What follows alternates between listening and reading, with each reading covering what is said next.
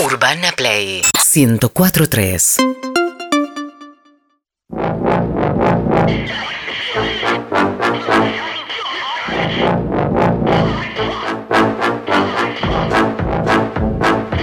Siete de la tarde, 12 minutos, querida Tamara Yael Terenbaum. Hablamos de Ocupas. Bueno, primero quiero saber quién la vio de las personas que están aquí. Cevita. Yo, en su momento, no la vi ahora. No, no, yo remasterizada. también en su momento. ¿eh? Porque Pablo me acaba de contar que no la vio, por ejemplo. Uh, A mí me había encantado, eh, me Sí. acuerdo. no sé si vi ¿a quién todo, no? pero sí, sí. Era, era toda una revolución que fue año 2000, 2000, 2001. claro. exactamente. Recuerdo, eh, Peña era fan también. Yo estaba con Fernando en ese momento. Y era trash la serie. Era trash y Claro. incluso con estándares de hoy te sorprende lo que ves en cámara, especialmente pensando aparte que la daban en Canal 7, ¿no? O sea, Claro. no, no era como... Era el principio de la. Rúa. Sí, principio sí. de la Rúa. Creo que estaba Luciano Olivera, nuestro amigo, ahí en. Canal 7, estoy seguro. Eh, y bueno, tenían estas propuestas. Contá bien de qué se trataba, Ocupas. Bueno, trata. no les quiero spoilear mucho porque justamente sé que hay gente que no la vio, entonces vamos a contar cosas que pasen como mucho en los primeros dos o tres capítulos, ¿sí? Pero digamos, la premisa, lo primero que ves cuando se abre la, la, la- la serie es un desalojo, ¿sí? Que quizás no estamos acostumbrados a ver, pero sí alguna vez han visto en el noticiero, por ejemplo, cuando se desaloja un asentamiento, ha, ha pasado en, en muchos lugares de la ciudad de Buenos Aires.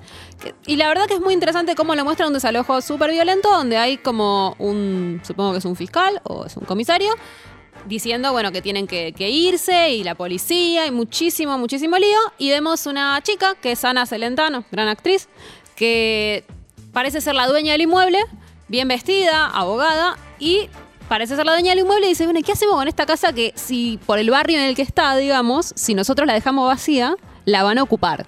Y ella dice ahí, bueno, eh, tal, tal tiene un nieto, ¿no? Ah, tiene un nieto. O sea, entonces va a traer al primo para que se quede viviendo ahí. El primo es el personaje de Ricardo, que es Rodrigo de la Serna, ¿sí? Entonces este primo, que es un pibe que en la ficción tiene 24 25 años y creo que el actor debía tener más o menos esa Es edad. probable, sí.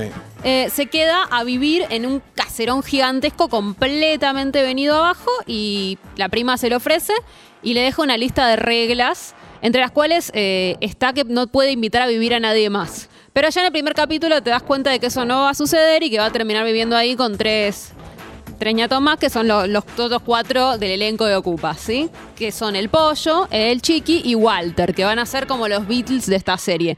Y básicamente la historia que vamos a seguir es la de este chico Rodrigo, que obviamente, como habrán intuido, este tal Rodrigo, eh, Rodrigo, Ricardo, no, Ricardo, Ricardo Rodrigo, Ricardo, que es Rodrigo de la Serna, es un chico de clase media, media alta, que de pronto se instala en un barrio difícil, ¿no? En el año 2000, en una Argentina muy picante, con autores y un director. o No sea, importa cuando digas esto. Argentina importa. muy picante, no importa cuando leas esto. Yo diría que no importa cuando digas esto, pero 2000 era un año picante. Era la previa de la crisis. Exacto, y había una intención de mostrar eso que no se estaba mostrando en otras ficciones, en donde el costumbrismo era, pensemos que, que es la época de campeones, digo, ¿no? Donde se mostraban los buenos vecinos, ¿no? Esta clase media que siempre se ayuda, a la que nunca le pasa nada verdaderamente malo, ¿no? Y, y acá estaban queriendo mostrar otra cosa.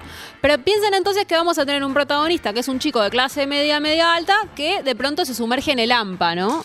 por este barrio en el que está viviendo y además porque, bueno, el primer día ya se le pone picante con la gente que quiere venir a seguir ocupando esa casa, ¿no? Le hacen directamente, bueno, le empiezan a picar la pared, se, se pone picante y entonces él ahí ya había empezado a llamar a sus amigos y cae finalmente el pollo, que es como su amigo, el, digamos... El, amigo más, más, más de la calle que él tiene, más que, que- que- que tiene más calle. Entonces cae ese y después van a ir apareciendo los otros dos personajes, que a uno como que es un pibe al que le, le ofrece unos mangos para venir a la casa con, unos, con los perros que pasea, para asustar a la gente que está picándole las paredes, digamos. Bueno, es, es bastante densa la historia, pero digamos que la perspectiva que tenemos, la perspectiva madre, es la de este chico Ricardo, que es un chico de clase media metido ahí. Eso está pensado, si, queremos, para un espectador de clase media que se mete en ese mundo. Me parece que esa es una de las primeras cosas que son interesantes de la serie, que es esta cuestión del punto de vista. Es un recurso súper clásico, ¿no? La idea de traer una persona que es nueva en un mundo a ser una especie de representante del espectador, ¿no? Eso Bien. lo vimos, por ejemplo, en otras cosas que ustedes pueden haber visto, en Mad Men, por ejemplo, cuando empezamos, el punto de vista es el de Peggy, que es una chica que llega a la agencia de publicidad Está bueno eso. y nos muestra este mundo, ¿no? Es identificatorio para el espectador. ¿Qué haría yo ahí? Exacto, ¿qué haría yo ahí? Y también le sirve a la historia para ir presentándonos a los personajes a partir de los de alguien que no los conoce, que los ve por primera vez.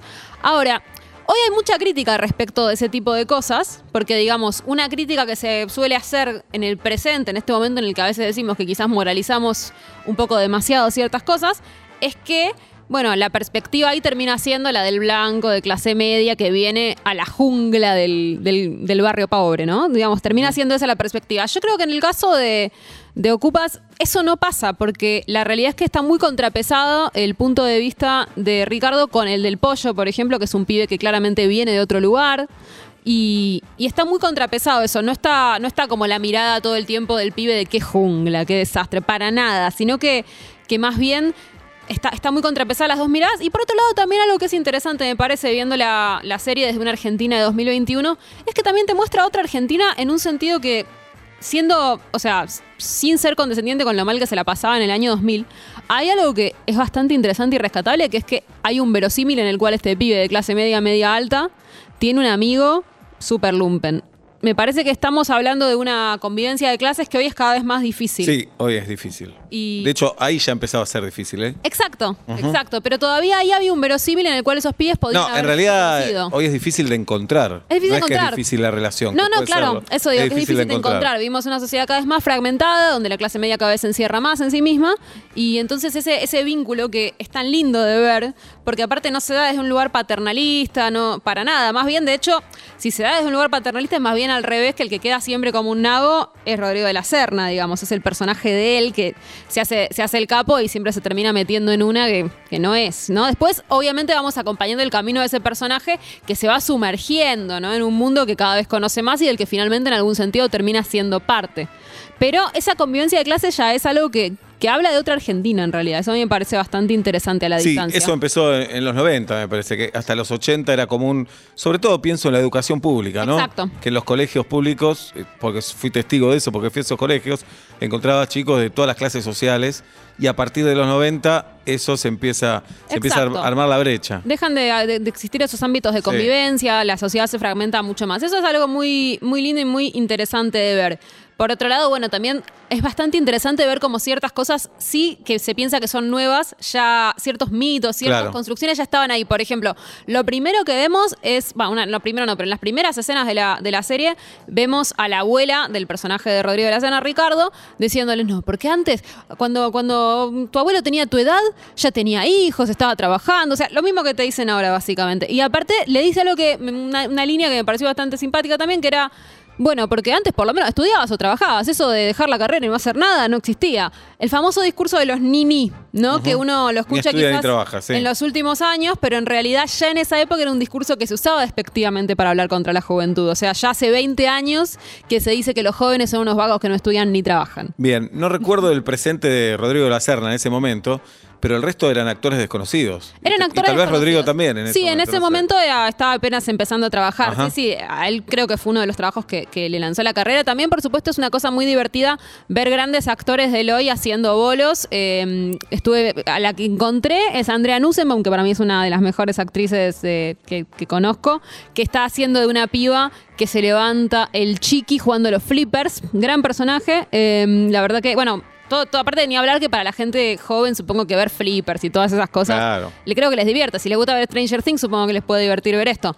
Y por otro lado, hay algo bastante interesante también en ese capítulo en el que aparece Andrea, que es que es, el- es un capítulo donde interactúan mucho con chicas. Y ahí entiendo que puede haber rispideces para la gente centennial por el tipo de interacción que se plantea entre los masculinos y las femeninas de, de, bueno, de la serie, que igual para mí está muy bien resuelta, porque de hecho lo, van- lo van a ver básicamente el personaje de Rodrigo de la Serna un montón de chicas en ese capítulo, pero las pibas o se defienden o, o se van y le dicen, ay, pero sos un pajero y se van caminando y no le dan ni bola.